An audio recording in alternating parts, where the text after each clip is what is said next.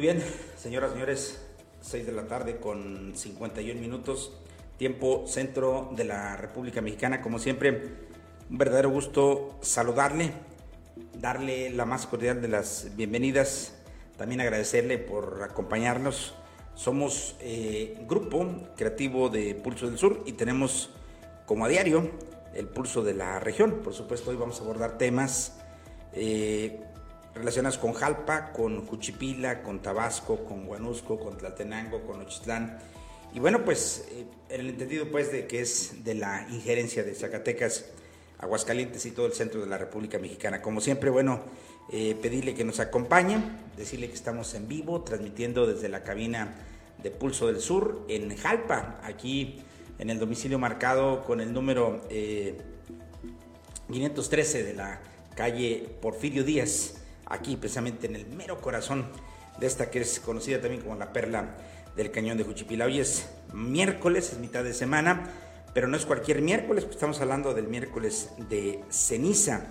Eh, le comento a usted que es llamado así, es una tradición, bueno, pues católica que marca el inicio de la temporada de Cuaresma, un periodo que por cierto dura 40 días y que tiene por objeto el exhortar a los creyentes a reflexionar en sus acciones y mejorar su modo de vida conforme a sus principios religiosos. Así lo hemos venido haciendo a lo largo de los años y hoy, por supuesto, no va a ser la excepción. Estamos como siempre, el equipo completo, Fernando Lujano en la parte técnica y como siempre me acompaña aquí a mi derecha Juan Carlos Roque, quien saludo en esta agradable tarde. Juan Carlos, ¿cómo te va?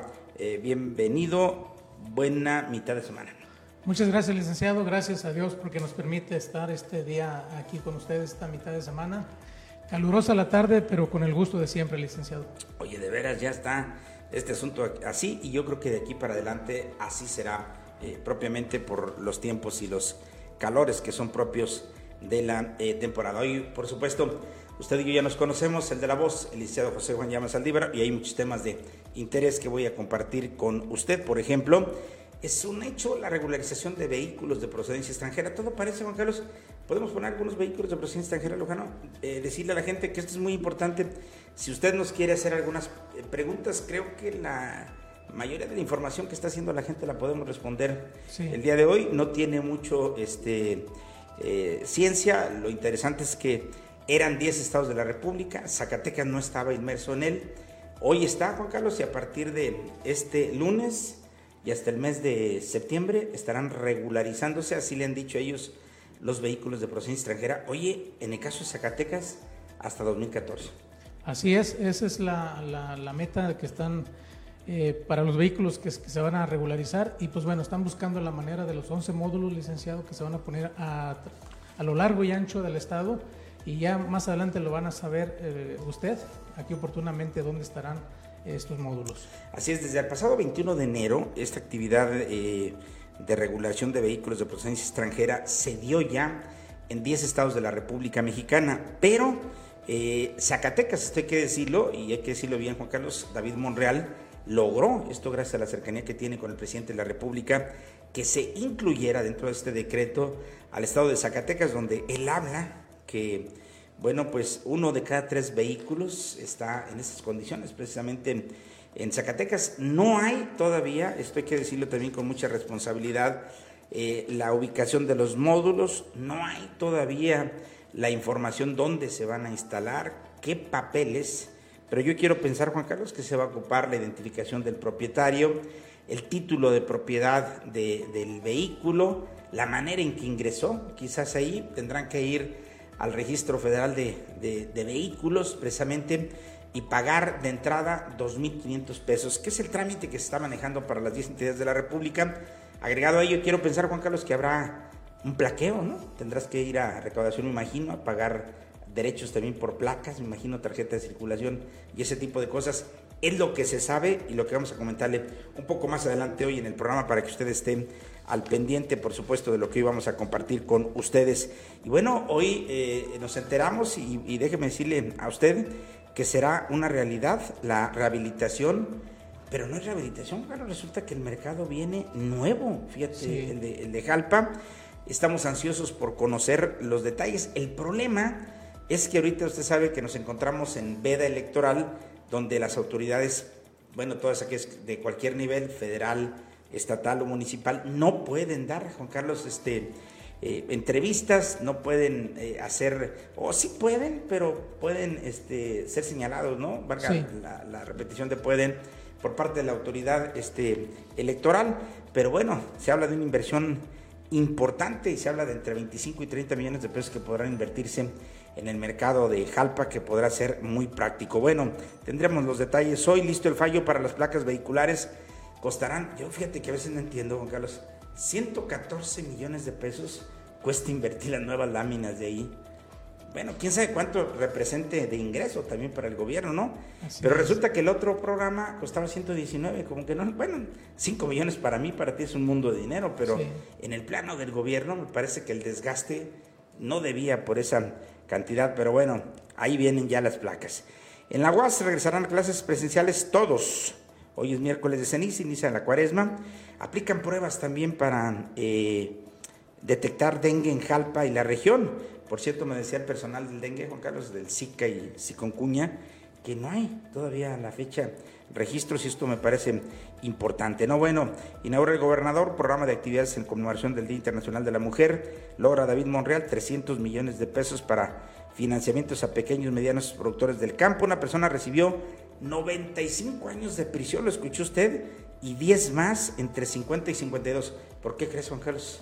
Secuestro, secuestro. Oye, esto está bien porque era algo que me parecía eh, necesitaba de más mano y sobre todo que la gente vea que así se aplica la ley en este tipo de delitos que tanto dolor de cabeza le están generando hoy a muchos puntos en la República Mexicana. Bueno, eh, informó la Fiscalía eh, sobre esta actividad y también que la Policía Municipal y la Policía Estatal eh, bueno, evitaron un secuestro virtual en Ojo Caliente. Por supuesto, esta y otra información será parte de la temática que el día de hoy vamos a abordar precisamente aquí con eh, usted en el programa. Le pido que si tiene alguna duda, alguna inquietud, alguna situación que quiera comentarnos, por supuesto estaremos abiertos y si está en nuestra eh, mano el poder dar un punto de vista sobre lo que usted nos pregunte, con mucho gusto lo vamos a hacer. Saludos a Juanita Quesada, dice buenas tardes.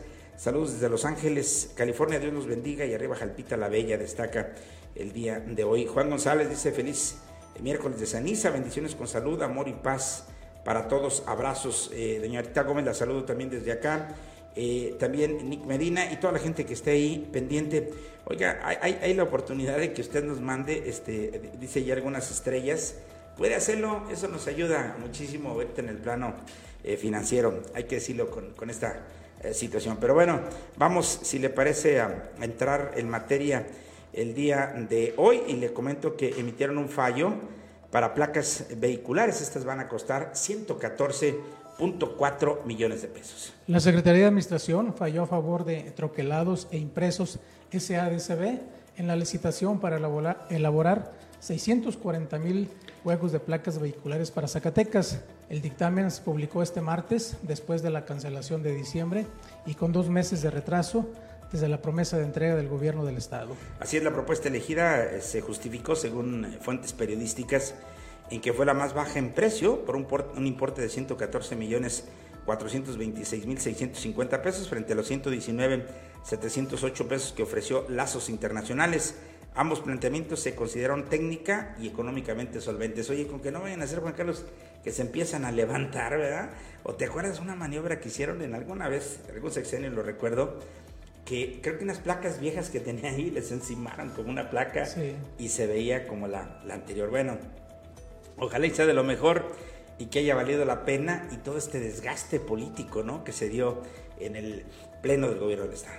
Que no se despinten pronto y porque si no te imaginas, con la primera asoleada o lluvia se vaya a despintar. Ojalá y sean de buena calidad, pero yo me pongo a pensar que con 114 millones de pesos, lo que pudieran haber hecho sin evitarse ese gasto, total lo dejo un año más mientras me acomodo, pero bueno, así están las cosas, ¿no? Yo hubiera suspendido mejor ese asunto y, hubiera aplicado esos eh, dineros en otro lado, pero bueno, nosotros no estamos en el gobierno, bendito Dios. Bueno, la UAS regresará a clases presenciales todos.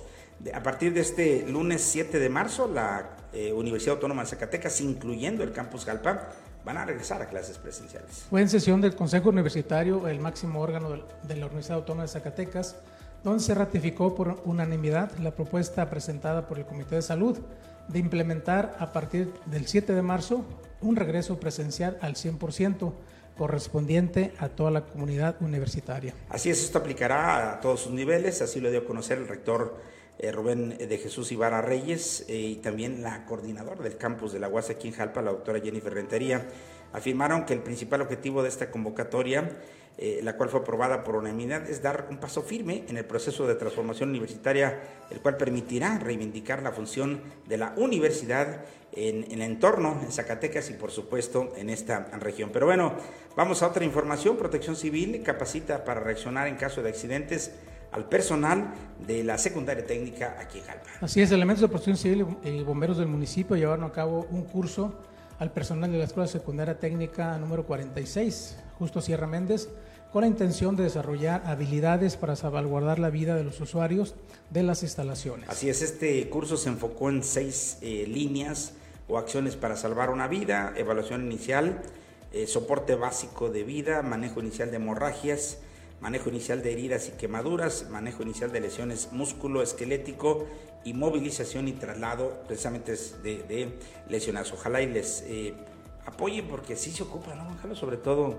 en instituciones. Digo, tú que le sabes este asunto de la protección civil.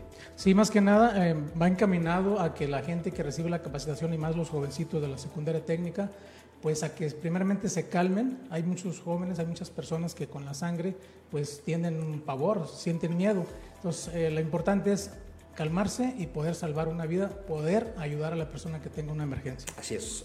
Enhorabuena y ojalá y esto eh, haya sido de la mejor manera y que lo hayan aprovechado todos. Bueno, oiga, es oficial, será la, rehabilitación del mercado una realidad. Aquí en Jalpa esto lo dio a conocer el alcalde de esta demarcación en entrevista con el presidente municipal eh, Noé Guadalupe Esparza Martínez. Aseguró que los compromisos eh, se cumplen y el cambio o rehabilitación del mercado Morelos será una realidad. Tenemos listo el proyecto, dijo el alcalde, se lo presentaremos a los locatarios y si la gran mayoría está de acuerdo, daremos inicio con él. Así lo expresó el primer edil de esta demarcación municipal, Noé Esparza, en una entrevista donde destacó que la realización es un verdadero proyecto, hizo que se tardara un poco, eh, enfatizó que será una demolición total con el fin de garantizar un verdadero lugar comercial estable y también seguro.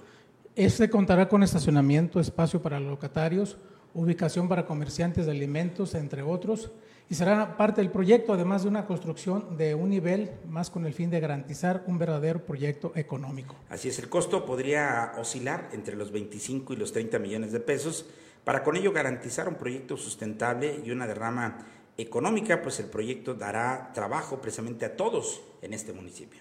Así es, finalmente el edil dijo que este proyecto está en, puerta desde el inicio de la administración, además de ser un compromiso del, gobernador eh, del estado, David Morriar Ávila, el cual se verá reflejado en los jalpenses, esperando que las próximas semanas se pueda concretar dicha obra. Muy bien, bueno, pues eh, déjeme decirle a usted que yo de entrada aplaudo la medida, esta, este espacio, Juan Carlos, aunque está muy bonito y es eh, tradicional, Digo, usted va a decir, oiga, pero estará ciego el licenciado, ¿cómo va a estar bonito? Me refiero en lo, en lo estructural, Juan Carlos, en, lo icónico, en lo histórico. Eh, la, verdad es que lo que ha faltado es una falta de mantenimiento, ¿no? Enorme, pero esta nave, este eh, establecimiento, este espacio debía estar en muchas mejores condiciones, pero bueno, yo quiero pensar que el proyecto viene, viene el mejor, el mejor este, eh, idea, el mejor proyección y sobre todo dando una solución al problema más grande que enfrenta ahorita el, mercado y, los eh, consumidores y los vendedores, que es la falta de estacionamiento. ¿no? Así es, y con este proyecto, pues bueno, le van a dar fin a esta estructura, licenciado. No sé cuántos años tenga, en realidad yo desconozco, pero toda una historia va a pasar a, a, una mejor obra para el municipio. Así estamos hablando de más de 50 años. Bueno, la otra, Juan Carlos, es también hay que tomarlo eh, en cuenta de, este espacio. Eh, viene nuevo, ¿verdad? O sea, no me imagino este, cómo estará este, siendo colocado y no me imagino que alguien pueda tener este, oposición a un proyecto de este tipo. Y hay que decirlo, Juan Carlos, en mis casi 30 años ya de vida periodística, la tuya también anda ahí menguando, Juan Carlos, más o menos sobre la misma, cuando menos en experiencia en materia de información, nunca había visto yo tan cercas la posibilidad de que el mercado pueda ser este, rehabilitado, pueda ser eh, tumbado y construido de nuevo, como lo estoy observando el día de hoy. Yo sí estoy haciendo changuitos porque esto, Juan Carlos, se haga una realidad y podamos reactivar de una vez por todas el centro de nuestra ciudad. Así es, y se lleva a cabo de una vez por todas ya esta remodelación y esperemos, esperemos, licenciado, que con el tiempo que tiene la administración eh, actual, pues le dé el tiempo para que ellos terminen la obra o si no, pues dejarla a un 80 o un 90%. Yo creo que sí, sí pueden tenerla, Juan Carlos, en el tiempo, porque todavía estamos prácticamente a la mitad del primer año de lo que es el, trienio. Eh, si se ponen las pilas, el proyecto no se me hace grande en cuanto a construcción. La verdad, hablar en este momento de 25, 30 millones de pesos en materia de un edificio de esta envergadura, yo estoy pensando que no es mucha cantidad, Juan Carlos, y que les va a dar tiempo, ojalá, precisamente para que lo puedan eh, concluir. Vamos a estar muy atentos y, bueno, acuérdense que la veda electoral termina hasta el 10 de abril, en que tiene lugar esta consulta que está convocando el Ejecutivo de la Nación y que tiene que ver con el tema de la revocación de mandato. En cuanto pase, bueno, ojalá y podamos conocer el proyecto, podamos hablar más de este tipo de cosas, porque la gente sí está interesada en lo que va a pasar en este, que es eh, prácticamente el corazón del municipio de Jalpa. Así es, y esperamos la gente, bueno, los comerciantes esperan y nosotros esperamos como, como eh, habitante de este municipio que de una vez por todas Jalpa ya cuente con un espacio eh, como debe de ser. Así es, bueno, esto vendría a solucionar muchísimos eh, problemas, el tema de, de, salubridad, por ejemplo, de la higiene, el área de descarga y carga del mercado se ha vuelto ya una situación muy preocupante. Entonces, vamos a estar muy atentos. Vamos a conocer el proyecto en su momento cuando lo den a conocer y ojalá y este sea del agrado de todo el mundo, principalmente de los locatarios y no, fíjate, bueno, habrá que tomarlos en cuenta porque ellos son quienes tienen los derechos, ¿no? Por estar ahí, pero no se olvidemos que son concesionarios, son gentes a las que se les ha prestado ese espacio y lo que se está eh, pretendiendo, yo estoy en favor de eso, no es que se les quite, no, no, no, al contrario, que se refuercen sus derechos, que la gente quede ahí, que los que ya tienen ahí, Juan Carlos, por supuesto, sean los principales privilegiados, que les vaya muy bien, pero bueno, vemos todas las taquerías y todo lo demás que adolecen de un espacio y no estaría por demás concentrar toda la gente ahí. Pero bueno, eso ya será parte, es una idea, vamos a ver qué es lo que dice el proyecto mejor para que no eh, eh, obviemos o levantemos algunas suspicacias entre las personas. Lo que sí, el alcalde asegura que será una realidad pues el nuevo mercado aquí en el municipio de Jalpa. Y bueno, déjame decirle que hoy es miércoles, no es cualquier miércoles, es miércoles de ceniza, y con esto hoy inicia la cuaresma. Así es, y dio inicio el periodo de 40 días de la cuaresma. Para los católicos significa un tiempo litúrgico centrado en la oración, el ayuno y la limosna, es un tiempo de Dios. La Semana Santa se celebra de acuerdo al calendario lunar, de tal manera que no existe una fecha fija para cada año para celebrarla. Pero para llevar, eh, llegar a la denominada Semana Mayor, todo comienza con el miércoles de ceniza. Este día marca el inicio del periodo de 40 días previo a la Semana Santa, que se recuerda la pasión, muerte y resurrección de Cristo y también tiene un día determinado, sino que varía cada año. Así es, le comento que el señor cura Héctor Manuel Rodríguez Carrillo de la parroquia del Señor de Jalpa expresó que lo anterior significa que 40 días después, es decir, el domingo 10 de abril comienza la Semana Santa, un tiempo litúrgico centrado en la oración, el ayuno y también la limosna. Miércoles de ceniza es porque polvo eres y en polvo te convertirás. Hay mucho que hablar en esto, Juan Carlos, de lo que dice. Hay que comentar, bueno, recordando que es una tradición de la Iglesia Católica que marca, insisto, eso es lo más eh, importante, el inicio de la temporada de Cuaresma, como ya dijimos, este espacio de 40 días y que tiene, insisto, el objetivo de exhortar a los creyentes a reflexionar en sus acciones y mejorar su modo de vida conforme a los principios religiosos. Hay que recordar, Juan Carlos, que por espacios y episodios como este de la Cuaresma es que la Iglesia Católica ha podido mantenerse viva por los siglos de los siglos. Así es. Y bueno, ahí está la entrevista que la tenemos en Pulso del Sur, la, donde habló ah, el, señor cura sobre esto, eh, este que inicia ya el día de hoy, inicia el miércoles de ceniza. Muy bien. Semana Santa, perdón. Ah, ahí está, bueno, pues el significado de la, de la cruz en la frente, usted sabe que eh, esta tradición proviene de una tradición judía, donde la ceniza era el símbolo que representaba la fugacidad de la vida y el arrepentimiento de los pecados, por eso te dicen, ¿verdad? Arrepiéntete, exactamente. Bueno, ahí está, dice Guadalupe Gómez, te saludamos amigo, como siempre. Elías Rodríguez será para el 2030 30 la obra del mercado nuevo. Esperemos que no, ¿verdad? Esperemos que no, este, Elías, pero por supuesto respetamos tu punto de vista. Saludo a Alejandro Arechiga. Andrés Yayo, eh, te saludamos también, amigo. Este, eh, Verónica está también ahí. El, doctor Abel dice, perfecto. Saludo también a, don Bernardo Macías, padrino, saludo acá. Lucía González, dice eh, Juana eh, Quesada, este, buenas tardes, saludos desde Los Ángeles, California, Dios los bendiga. Y dice, arriba, arriba, Jalpita, ¿verdad? Dice Juan Carlos Díaz también. Muñoz, Juan González, feliz miércoles de ceniza, bendiciones con salud, amor y bienestar para todos, abrazos. Y bueno, para toda la gente que amablemente nos está siguiendo en este momento, muchísimas gracias. Y bueno, aplican pruebas para detectar el dengue en Jalpa y también en la región como parte de las actividades en contra de la lucha contra el Zika, el dengue y el chikungunya. Personal de la Secretaría de Salud aplica pruebas entre la población. Lo anterior se desprende luego de las acciones que ya aplica la Secretaría de Salud de esta zona, desde las fumigaciones a través de vectores y campañas de concientización. Se trata de una prueba, perdón.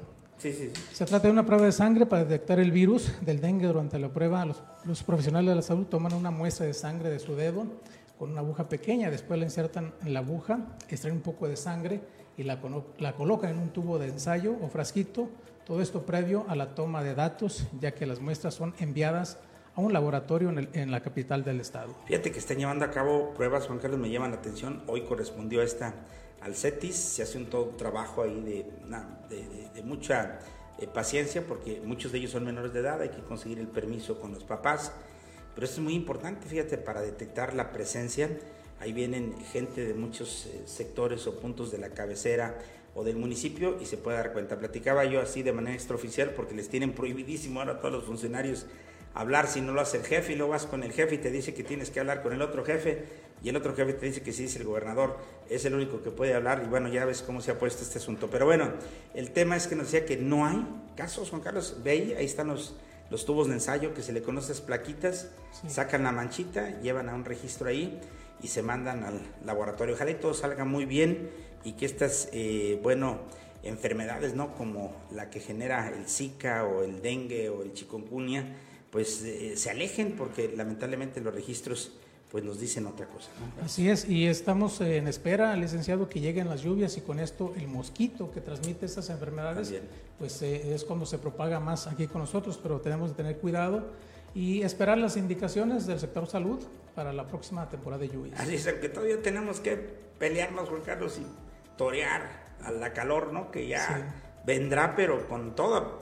La gente nos quejamos ahorita que ya está caliente. No, hombre, espérese, ¿no?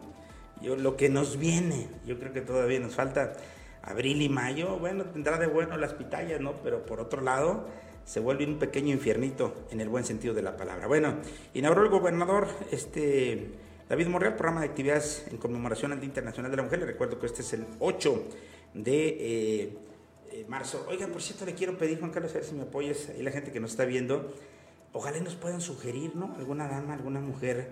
Nosotros queremos engrandecer, queremos poner en, relieve, por decirlo de alguna manera, eh, alguna mujer interesante, alguna... Regularmente pensamos en maestras, ¿no? Pero puede ser una, ama de casa, una comerciante, alguna profesionista, alguien que usted crea que podemos hacerle un homenaje con motivo del Día Internacional de la Mujer el 8 de, de marzo, puede hacernos llegar vía mensajito ahí en nuestras redes sociales alguna sugerencia. Ah, mire, doña fulanita, ama de casa, eh, la licenciada, la arquitecto, ¿pudiera ser alguna cosa de esas, no, Sí, puede ser, porque hay muchas mujeres, eh, licenciado, que han salido solas adelante, este, a pesar de, de, lo que han vivido, entonces de esa, de esa oportunidad que usted nos dé, de esos eh, nombres que nos dé, pues podemos ir a visitarlos y si son dos o tres personas que le podemos dar un pequeño homenaje a través de, Pulso Noticias, pues qué bueno para ellas. Pues ojalá y se, y se pueda hacer, ¿no?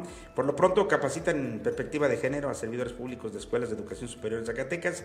Hay que seguir trabajando y luchando para alcanzar la igualdad de género, subrayó el mandatario estatal. La capacitación se tituló Retos Educativos y Perspectiva de Género, todo esto en el marco de la conmemoración por el Día Internacional de la Mujer el próximo 8 de eh, marzo. Es que el gobierno de Zacatecas, por medio de la Secretaría de las Mujeres, en coordinación con diferentes dependencias, llevan a cabo pues un programa de actividades durante todo este mes de marzo dedicado a la mujer. Pero bueno, vamos a la, información que nos trae el día de hoy, que ojalá sea de su interés. Logró el gobernador David Monreal eh, el acuerdo para la legalización de vehículos de procedencia extranjera. Anuncia David Monreal la instalación de 11 módulos para facilitar el proceso de lo que nosotros conocemos como regulación de autos chocolates. Dijo que en Zacatecas uno de cada tres vehículos tiene esta condición, por lo que es una oportunidad extraordinaria para dar seguridad al patrimonio de miles de campesinos y comerciantes. La regularización será de un auto o camioneta por propietario, debe ser modelos de hasta el 2014 y el valor del derecho de pago será de 2.500 pesos. Muy bien, por convicción propia y en cumplimiento a la encomienda del presidente de facilitar el trámite en los módulos, se dará pues a los beneficiarios la posibilidad de realizar la legalización y el plaqueo el mismo día. Fíjese usted, esto ya está sucediendo en, otros estados de la República a partir del 21 de enero. Nosotros llegamos tarde, por decirlo de alguna manera. El gobernador logró sensibilizar al presidente de la República y Zacatecas entra en este decreto para regularizar, eh, bueno, lo que es una especie de regularización de autos eh, chocolates. De esta manera, pues, eh, ayer David Monreal logró que se incluyera Zacatecas en el decreto presidencial de regulación de vehículos extranjeros de segunda mano en Zacatecas, por lo que anunció que pondrán al servicio de las y los beneficiarios 11 módulos a lo largo de la entidad para facilitar los trámites y que nadie pierda la oportunidad de aprovechar esta opción que se presenta o que no se presenta precisamente desde hace más de 20 años. Yo recuerdo, fíjate, que Ricardo Monreal es una cosa parecida, aunque él no lo hizo federal. Él como gobernador generó un decreto y se hizo este tipo de cosas a nivel estatal. Yo creo que ahí deben de andar decenas o cientos de vehículos que se regularizaron hace 20 años y que bueno, tenían la, la salvedad de que nada más podía circular precisamente aquí en Zacatecas, pero yo que me acuerdo, la gente se me hace que voló las fronteras y, lo hizo hoy, 20 años después, en un decreto federal, esto hay que decirlo, lo hizo el presidente de la República, se van a regularizar estos vehículos. Sí, así es. El gobernador explicó que no serán objeto de regularización los autos deportivos blindados y de lujo, porque el decreto está encaminado a favorecer a los que menos tienen. Tampoco se podrá legalizar los autos o camionetas con reporte de robo o que se encuentren relacionados con alguna omisión de algún delito. Bueno, pues esto déjeme decirle a, usted de, alguna manera que eh, ante la importancia pues que reviste esta oportunidad, tomó la decisión pues de instalar 11, 11 eh, módulos que de ser necesarios habilitarán más, toda vez que los beneficiarios deben tomar en cuenta que la vigencia del decreto es temporal y en ese sentido los exhortó a no confiarse y no privarse de este beneficio en el lapso establecido.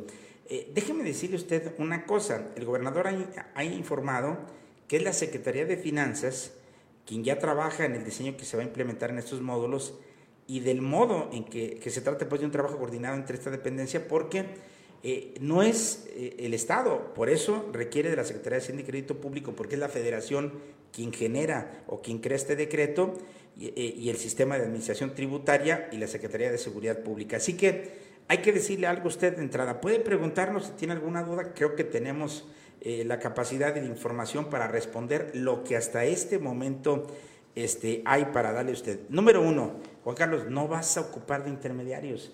Porque yo escuchaba de repente ya en un medio de comunicación eh, esas eh, conocidas empresas que se dedican, o no empresas, más bien organizaciones, ¿no? Que se dedican a apoyar a la gente que tiene con sus vehículos y que le dice, vente, nosotros te vamos a decir, ey, ey, ey, no ocupa usted nadie, el, el trámite será personal Habrá 11 módulos. ¿Dónde? Todavía no se ha dicho esta información. ¿Qué se requiere para los, para los vehículos? Bueno, yo creo que estoy pensando de entrada, a reserva de que se puedan conocer estos detalles, pero por lo que está sucediendo en otros estados de la República, una identificación, un comprobante de domicilio, la documentación que usted tenga del, vehículo, y bueno, ya escuchamos algunos pormenores, no este, vehículos deportivos, eh, y en el tema, en el caso de Zacatecas será hasta el caso de 2014, porque en otros estados de la República se habla hasta con cinco años de antigüedad, ¿no? Es lo que más o menos tenemos hoy adelantado para que usted esté al pendiente. Prácticamente se habla, Juan Carlos, de eh, pagar el valor derecho del pago, que será de 2.500 pesos y tan tan. Y nada más, y, y, por las placas. Y dijo el gobernador, los comerciantes y campesinos han, han luchado mucho por este, porque se diera este momento. Por eso, enhorabuena, felicitaciones y cualquier cosa, vamos a estar al pendiente de este programa. A la, par, a la par, aprovechó para ratificar su compromiso con el campo, que es uno de los ejes tractores de su gobierno es un asunto de justicia, de visión y de buscar el bienestar social. Así es. Eh, además del secretario del campo, Jesús eh, Padilla, y los sus subsecretarios del campo, Lindy Bugarín y José Rodríguez, acompañaron también al gobernador, los alcaldes de Zacatecas, de Guadalupe, Cañitas, eh, de Felipe Pescador, de Jalpa. Oye, he visto muy cercano al alcalde de Jalpa, ¿eh? No, ojalá le saque fruto a esa cercanía. La de Juchipila también ha estado ahí, Mezquital del Oro Aposol, Villanueva, Moyagua, Miguel Ausa y Francisco R. No Hemos visto así, por ejemplo, a Guanusco. Bueno, Tabasco sí lo hemos notado ahí. Eh, Aposol, bueno, también lo, lo vemos ahí este, presente. O sea que en la zona los alcaldes tienen buena presencia con el gobierno del Estado. Ojalá y sirva de algo, ¿no? Pero entonces le digo, en el caso de Zacatecas se logró pues el acuerdo para la legalización de, de, de, vehículos eh, de procedencia extranjera se anuncia pues 11 módulos para facilitar el eh, proceso. Ayer el gobernador dio algunos pormenores del decreto presidencial que permite la regularización de los llamados autos chocolates. Ya escuchamos que puede ser auto o camioneta, eh, uno solamente por propietario, deberán ser modelos hasta el 2014 y el valor del derecho, insisto, será de 2.500 pesos. No se habla todavía de mayores detalles. Yo pienso que no tardará mucho, Juan Carlos, en darse a conocer eh, las oficinas rentísticas, las recaudaciones, pues, que les conocemos nosotros tradicionalmente, todavía no tienen ninguna eh, información al, respecto de este tipo de, situaciones. Insisto, es un decreto federal. Yo creo, Juan Carlos, que lo van a estar manejando las autoridades de orden federal, aunque por el caso ahorita de Morena, Zacatecas y Morena, la la República Mexicana en cuanto a sistemas o en cuanto a emanados gobiernos, creo que puede haber una buena, una buena coordinación y seguramente pronto se dará a conocer cómo habrán de operar este programa en beneficio de la gente que tiene autos de los denominados o conocidos como chocolates. Y si usted cuenta con un, vehículo de estos, pues eh, empiece a juntar sus documentos, empiece a tratar de sacar su, su título de propiedad del vehículo y todo.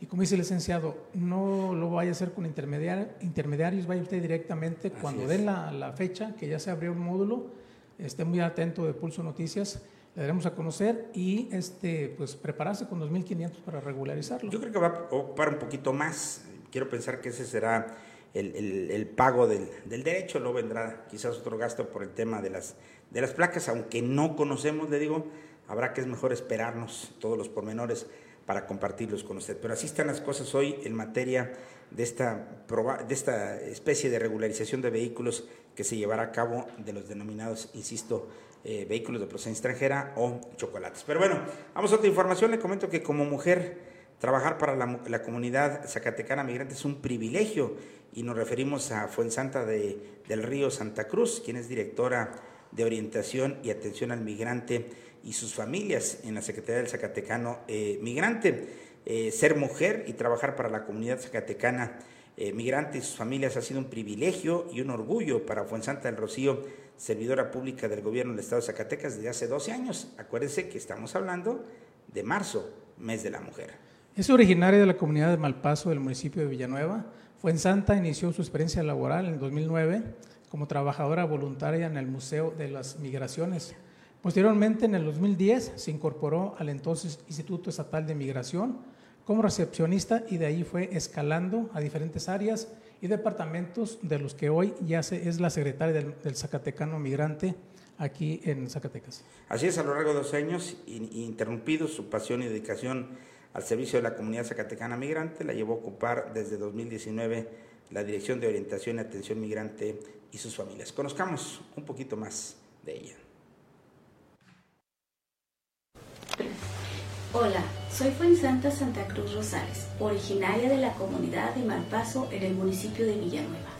Es para mí un orgullo ser un servidor público del gobierno del estado de Zacatecas. En el 2009 comienza mi experiencia laboral como trabajadora voluntaria en el Museo de las Migraciones. Posteriormente, en el 2010, me incorporo al equipo del Instituto Estatal de Migración como recepcionista. De ahí fui escalando en diferentes departamentos y áreas. A lo largo de 12 años, mi pasión y dedicación al servicio de la comunidad zacatecana migrante me llevó a ocupar desde el 2019 a la fecha la Dirección de Orientación y Atención al Migrante y sus familias. Trabajar para la CESAMI es un gran privilegio y orgullo. Con compromiso y voluntad seguiremos haciendo lo que tanto nos gusta Ahí está eh, la mujer zacatecana, la lectora señala que la Secretaría de Zacatecano Migrante en su desempeño laboral pues pone su granito de arena para transformar Zacatecas. Así es como se está reconociendo hoy a las mujeres en Zacatecas en este mes, insisto, dedicado precisamente a ellos. Pero bueno, vamos a otra información. Consiguió el gobernador David Monreal 300 millones de pesos para financiamientos a pequeños y medianos productores del campo. El gobernador David, eh, David Monreal Ávila consiguió que por medio de la coordinación con fideicomisos instituidos en relación a la agricultura, los pequeños y medianos productores del campo zacatecano tengan a su disposición una bolsa inicial de 300 millones de pesos, esto para financiar sus proyectos. Así es, tras sostener un encuentro con el director general de FIRA, Jesús Alan Elizondo Flores, el gobernador hizo un anuncio a cientos de agricultores y ganaderos que se dieron cita este día en la Secretaría del Campo, les dijo que en un asunto de, es un asunto de justicia Cariño y Origen demostrará que el campo es desarrollo. En ese sentido, destacó el compromiso de FIRA al disponer de 300 millones de pesos para financiamiento a una tasa muy baja, que es el del 3% anual, además con la posibilidad de ser subsidiada para que no tenga costo para, para el pequeño y medio productor. Muy bien, yo creo que hay que estar muy pendientes de la SECAMPO, ¿no? Bueno, no sé cómo se llama hoy la, esta Secretaría del, del Campo, ¿verdad? Que le, le, le dan este, ahí y bueno lo que es FIRA y lo que nosotros conocemos como SADER, antes Agarpa y todo esto para que pueda conocer más detalles. El gobernador dijo que se continuará con la lesión de tianguis ganaderos, que a la fecha acumulan cinco y que se tiene programado también un sexto para los días 12 y 13 allá en Frenillo. Pero bueno, con jornadas de actividades eh, conmemorará también la Secretaría de Seguridad Pública el Día Internacional de la Mujer. Se busca propiciar el reconocimiento de la labor de las mujeres en sus diferentes ámbulos, prioritario para todas ellas es que tengan acceso al mismo trato y oportunidades, además de poder gozar, eh, ejercer sus derechos y libertades eh, fundamentales. Oiga, cuando veíamos, ¿te acuerdas, Juan Carlos? Una mujer que fuera policía, hoy ya es algo muy común, fíjate, aquí en el estado de Zacatecas, así que en el marco este del Día Internacional de la Mujer, también la Secretaría de Seguridad Pública eh, puso en marcha esta jornada de actividades a través de las cuales se busca visualizar la lucha avances y obstáculos que enfrentan las mujeres para ejercer sus derechos. Le digo, no era común, una mujer estatal, una mujer de la una policía estatal, no la veíamos, hoy se ve. Es más, la Guardia Nacional, ¿no? está llena de, mujeres. Qué bueno que la Secretaría de Seguridad Pública también se está sumando a esas actividades que ponen en relieve, insisto, esta fecha tan memorable como es el Día Internacional de la Mujer el próximo 8 de marzo. Pero bueno, desactiva Policía Municipal y Policía Estatal un secuestro virtual allá en Ojo Caliente, Zacatecas. Así es, elementos de la Policía Municipal y Policía Estatal Preventiva desactivaron una extorsión telefónica y rescataron a la víctima en buen estado de salud. Lo anterior como resultado del, acuerdo de la coordinación y trabajo conjunto entre la Secretaría de Seguridad Pública y los municipios, esto para fortalecer la seguridad en el territorio zacatecano. El personal de la Policía Municipal y la Policía Estatal Preventiva realizaban patrullajes de seguridad cuando recibieron una denuncia ciudadana en la que se reportaban la no localización de un hombre, quien al recibir una llamada telefónica salió de su domicilio ubicado en el municipio de Luis Moya y perdieron el contacto con él. La atención a dicha denuncia de la Secretaría de Seguridad Pública inició las acciones de investigación técnica, de gabinete y de campo, que permitieron determinar que se trataba de una extorsión de su modalidad de secuestro virtual, lo que motivó el despliegue coordinado con elementos policiales para ubicar a la víctima. Así es. Bueno, no nos queda de otra. Hay que decir, luego del operativo de búsqueda, la víctima, un hombre de 57 años de edad, fue ubicado en la colonia centro del municipio citado, por lo que fue resguardado y tras brindar la atención para tranquilizarle, se le explicó que se trataba de una extorsión telefónica y se le asesoró para interponer la denuncia correspondiente. Hay que tener muchísimo eh, cuidado, hay que confiar en las autoridades hasta donde sea posible, ¿no, Juan Carlos? Sobre todo en una situación de, de, ese tipo, ¿no? Porque hoy están en, día, están a la orden del día, pues, este tipo de, situaciones en donde lo que buscan es querer afectarle el patrimonio de, de usted. Juegan sobre todo con la gente adulta que se asusta más, más rápido en ese sentido, entonces hay que tener ahora sí que muchísimo cuidado. Pero bueno, vamos a otro tema que también me parece es importante porque miren, en Zacatecas como en muchos puntos de la República Mexicana se termina, perdón, se trabaja para terminar con un flagelo tan grande como es el tema del secuestro. ¿Cuánta gente, Juan Carlos, no conocemos que a veces cometen este tipo de delitos y no les pasa nada y no sucede nada?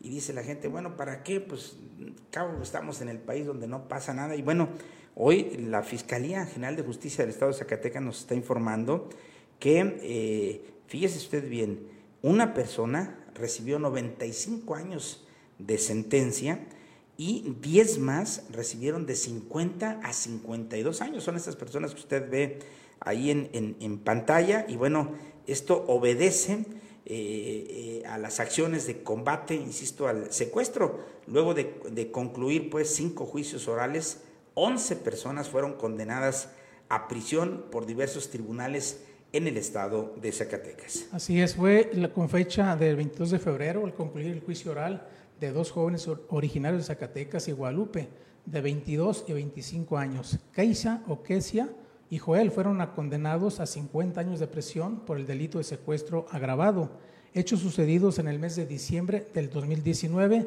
esto en el municipio de Guadalupe. Así es, en la misma fecha, un diverso tribunal de enjuiciamiento condenó a José eh, Illich por el delito de secuestro express agravado y extorsión agravada con 52 años de prisión, hechos cometidos en perjuicio de una víctima de 71 años de edad. Estos hechos eh, acontecieron en el mes de noviembre del 2020 en Ojo Caliente. El miércoles 23 de febrero, al concluir el juicio oral iniciado por, la, eh, por el Distrito Judicial de Fresnillo, Jacobo Fidel, Adriana y Fidel, todos ellos originarios de Zacatecas, fueron condenados a una pena de 50 años de prisión por el delito de secuestro agravado, hechos cometidos en octubre del 2019 en aquel municipio. Así es, al cierre de la semana, Adán, de 42 años de edad y originario del municipio de Jiménez del Teul, fue condenado, escuche usted, a 95 años de prisión por secuestro agravado por hechos cometidos en Zóquite en el mes de enero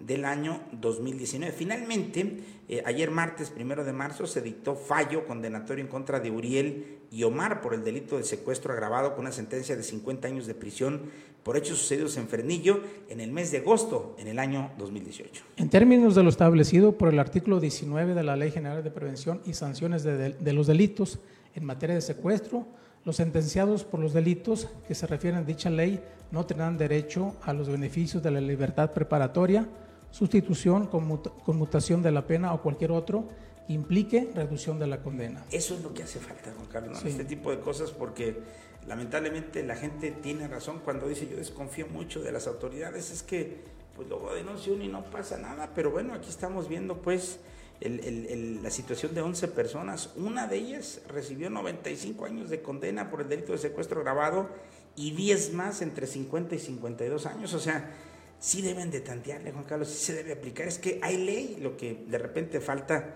pues es más mano, ¿no? De parte del gobierno y bueno, pues también pues de la ciudadanía que hagamos lo que también a todos corresponde. Por lo pronto, bueno, pues esta información es, vale la pena, Juan Carlos, compartirla porque, insisto, no es cualquier cosa, estamos eh, eh, informando sobre situaciones que debe permanecer entre nuestra sociedad, como es el cumplimiento de la, de la ley, ¿no?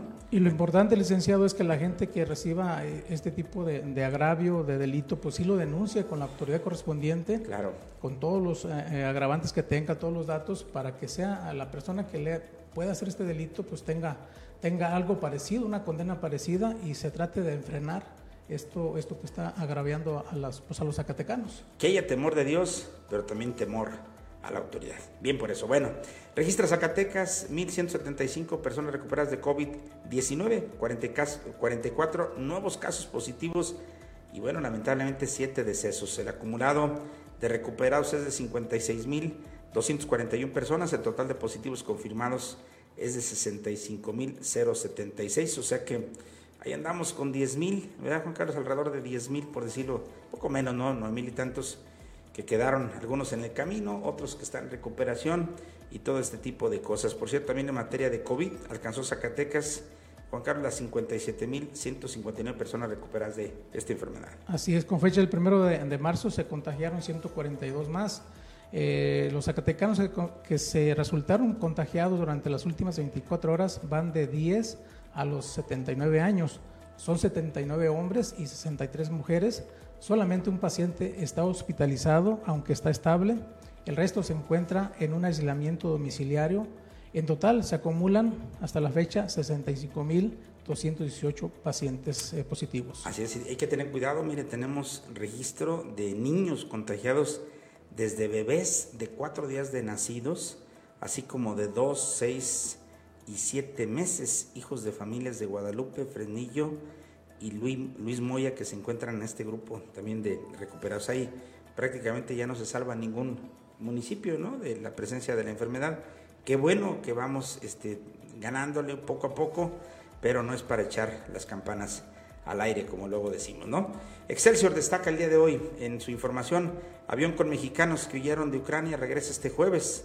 Es la primera, a primera hora, saldrá de Rumania, perdón, el avión de la Fuerza Aérea enviado para repatriar a mexicanos afectados por el conflicto entre Rusia y Ucrania. Ya los medios de comunicación consignan algunas fotografías donde están ya los mexicanos ahí con las autoridades listas para partir a primera hora mañana desde aquellas tierras del conflicto hacia eh, su natal México. Y bueno, vemos imágenes, Juan Carlos, que le dan la vuelta al mundo hoy sobre todo lo que registran estas zonas ¿no? de Rusia y principalmente del país de Ucrania, que registra 227 civiles muertos y unos 525 heridos, según datos que da a conocer la Organización de Naciones Unidas. También la ONU, el licenciado, en una asamblea general exige a Rusia terminar con la guerra. En la Asamblea General de la Organización de las Naciones Unidas exige a Rusia cesar la guerra, esto en Ucrania, luego de la votación de un proyecto de resolución en condena sobre la invasión rusa. Fíjate lo que sigue diciendo el presidente de Ucrania, me llama mucho la atención su tipo de pronunciamientos, ¿no? Que quiere seguir con la guerra y dice, necesito municiones no un aventón y otras 10 frases de eh, Zelensky en el conflicto pues en Rusia, ¿no? La misión de México en la ONU destaca la resolución histórica ante la guerra allá en Ucrania, pero ya escuchaba usted lo que dice, bueno, pues algunas voces oficiales del gobierno de Rusia, que esto parará, según explicaban, en una tercera guerra mundial. Ojalá y no, ¿verdad? pero bueno, pues así están las cosas el día de hoy, Juan Carlos, dentro de la información más importante, en el estado de Zacatecas destaca hoy, dice, localizan cuerpo a orillas de un río en Jerez. Reportes extraoficiales dicen que el, cuerpo parecía estar atado de manos. Todo esto no lo confirma la Fiscalía ni la Secretaría de Seguridad Pública, pero se habla que la tarde de ayer localizaron el cadáver en descomposición de un hombre en el río que cruza la comunidad de la ex hacienda de la Cienega. ¿Qué más, Carlos? No, pues nada más, que se siga cuidando, que se siga eh, haciendo uso del cubrebocas, la sana distancia, porque esto del COVID todavía no termina. Así es. Y este, pues, desearle, una, una bonita tarde, noche de este miércoles. Así es. Gracias a todos, de veras que tengan una excelente semana. Todavía nos quedan días, aunque va rapidísimo esta semana. Hay que atiznarnos la frente, Juan Carlos. Todavía no he tenido yo el chance hoy eh, por las eh, diversas actividades, pero eh, Dios mediante cumpliremos con el rito, ¿verdad? Que marca nuestra iglesia. Y eh, pues como dice Juan Carlos, desearle el mejor nombre de todo el equipo, Fernando Luján en la parte técnica. Muchísimas gracias, como siempre, Juan Carlos, agradecido por el acompañamiento y el apoyo. No, al contrario, un saludo para Jaime López Ortega y para Selene Martínez, ella nos, ella nos ve por allá en Texas. Ah, órale, saludos hasta allá y hasta todos aquellos rincones donde la magia de la tecnología llega para tener al tanto de la información. Muchísimas gracias, nos encontramos luego, cuídese mucho, bye bye.